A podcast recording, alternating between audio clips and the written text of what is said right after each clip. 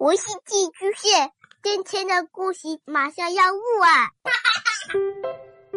孩子的世界充满了色彩和欢乐，用有温度的声音讲你爱听的故事。白杨叔叔和大明的晚安故事。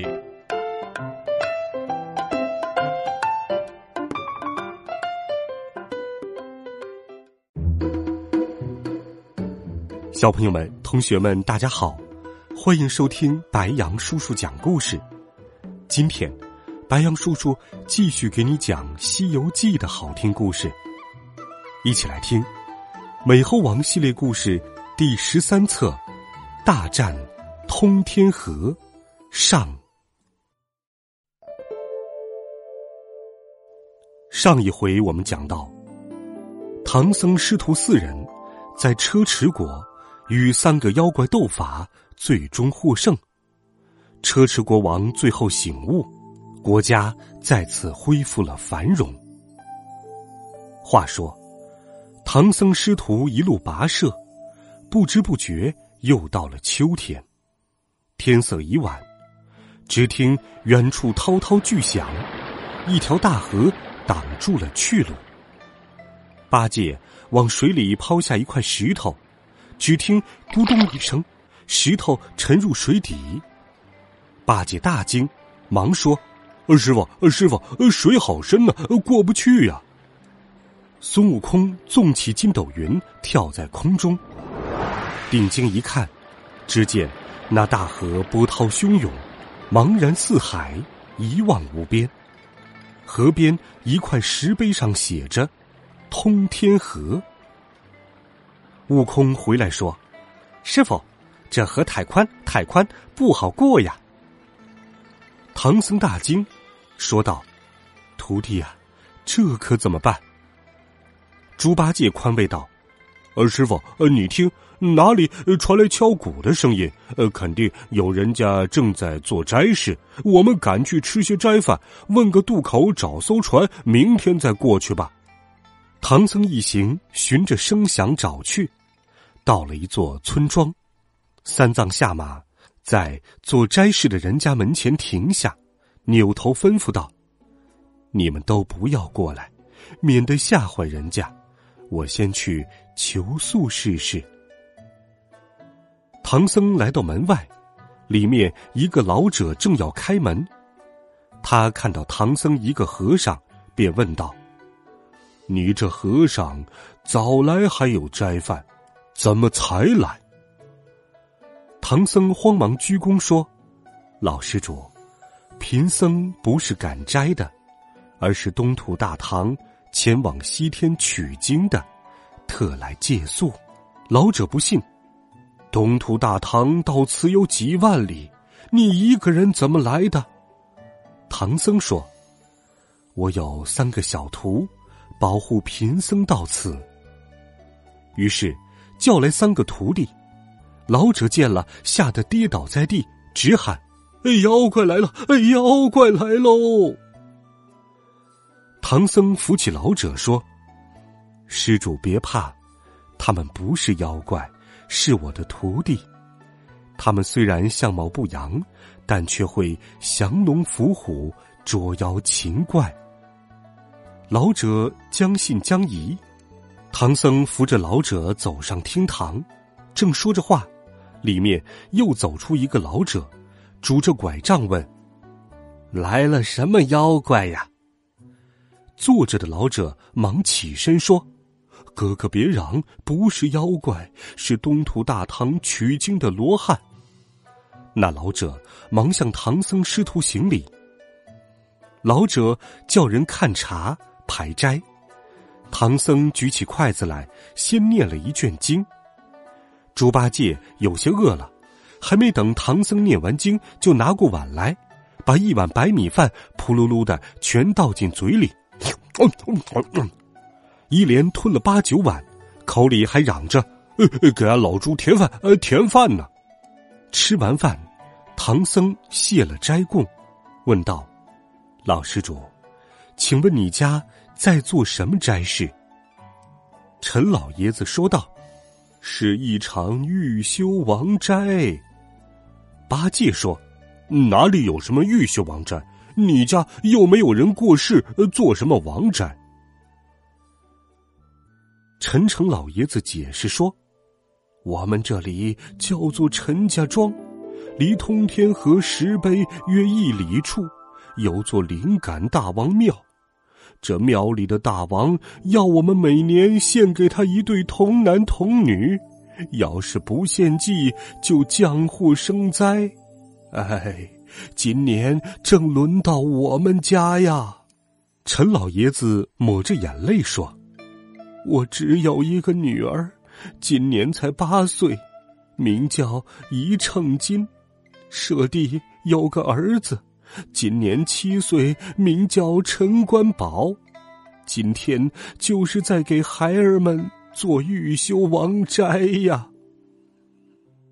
悟空说道：“你把令郎抱出来，我看看。”陈清老爷子忙进去把关宝抱了出来。悟空见了，默念一声咒语，变，摇身一变，变成了关宝的样子。两个孩儿握着手在灯前玩耍，家人都分不出真假。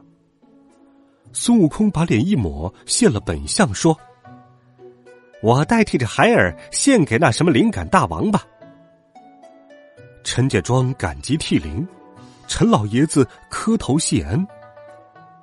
孙悟空忙扯过八戒的耳朵，对陈家人说道：“你快去蒸上五斗米的饭，弄些好素菜，给我这长嘴师弟吃，叫他变做你的女儿，我兄弟同去献祭，救你们两个儿女的性命，如何？”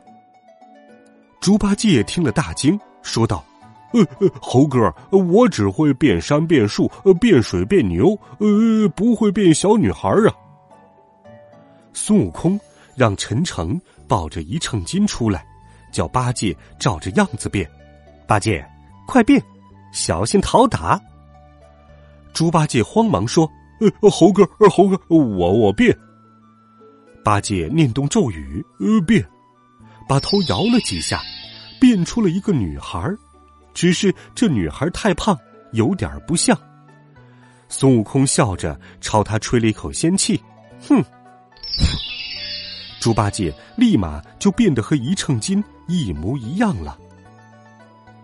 两人变好之后，陈家庄人取出两个单盘放在桌上，孙悟空和猪八戒坐了上去，几个人抬着两张桌子，一路敲锣打鼓的抬进了庙里。陈家庄人喧喧嚷嚷，将童男童女摆在上首。孙悟空和猪八戒一回头，见供桌上只摆着一个灵感大王的神位。众人摆好之后，一齐磕头，烧了纸马，就回去了。不久，只听呼呼的风响，庙门外来了一个妖怪，问道：“今年祭祀的是哪家？”孙悟空笑着说：“是陈家，陈家。”那妖怪听了，心中疑惑道：“怎么这童男童女如此胆大，见我一点都不害怕？”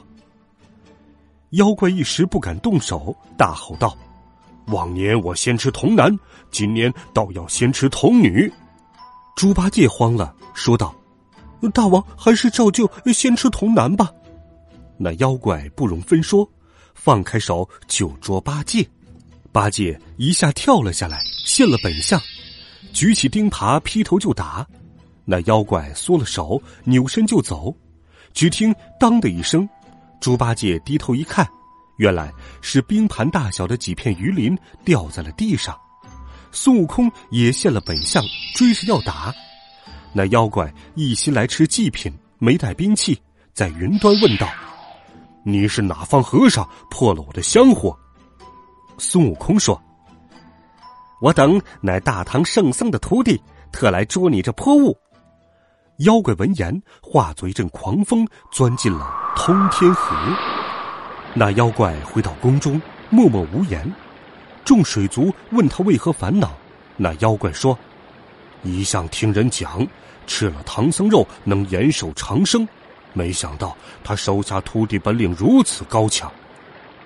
有个斑衣桂鱼婆笑道：“大王这好办，但不知捉住他能否分我些酒肉。”那妖怪说：“你要有好主意能捉住他，我与你百位兄妹，共享唐僧肉。”桂鱼婆听了十分高兴，在妖怪耳边说了自己的计策。如此这般，这般，桂鱼婆叫妖怪三更做法，起寒风，下大雪，冻结通天河，骗唐僧踏冰渡河，然后寒冰碎裂。将唐僧师徒一起抓住，那妖怪听了，满心欢喜，马上依计行事。唐僧师徒四人在陈家歇息，只觉得被窝里越来越冷，浑身打颤。四人爬起来穿了衣服，开门一看，呀，外面白茫茫的，竟下起了大雪，雪越下越大，不一会儿就积了二尺来深。唐僧心焦垂泪道：“这里怎么八月就下雪？本来还想借一条小船渡河，看来这路是没法继续走了。”陈老爷子见唐三藏不愉快，就请他去解闷儿。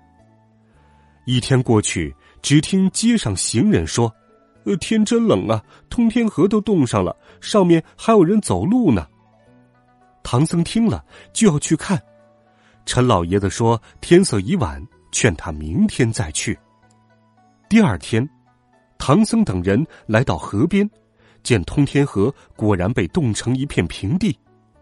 猪八戒走了走，用尽力气用钉耙一锤，只听“噗”的一声，冰并没有碎裂，而他的手却震得生疼。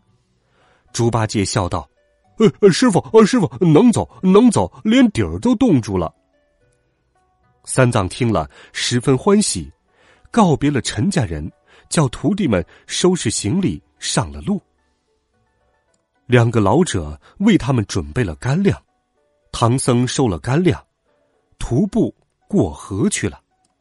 师徒们小心翼翼的踏冰而行，忽然，只听冰下咔嚓一声巨响。冰面迸裂，孙悟空最机灵，慌忙跳到半空中。唐僧、猪八戒、沙和尚却连人带马掉进了冰窟窿里。原来那妖怪早在冰下等候多时，听到马蹄声响，就弄起神通破开冰面，抓走了唐三藏。妖怪回到水府，叫来桂鱼婆，要一起吃唐僧肉。桂鱼婆劝他说。等唐僧的三个徒弟不来找了，再吃唐僧。那妖怪听了劝告，把唐僧关在了宫殿的后面，装在一个六尺长的石匣子里，用一把大锁锁住了。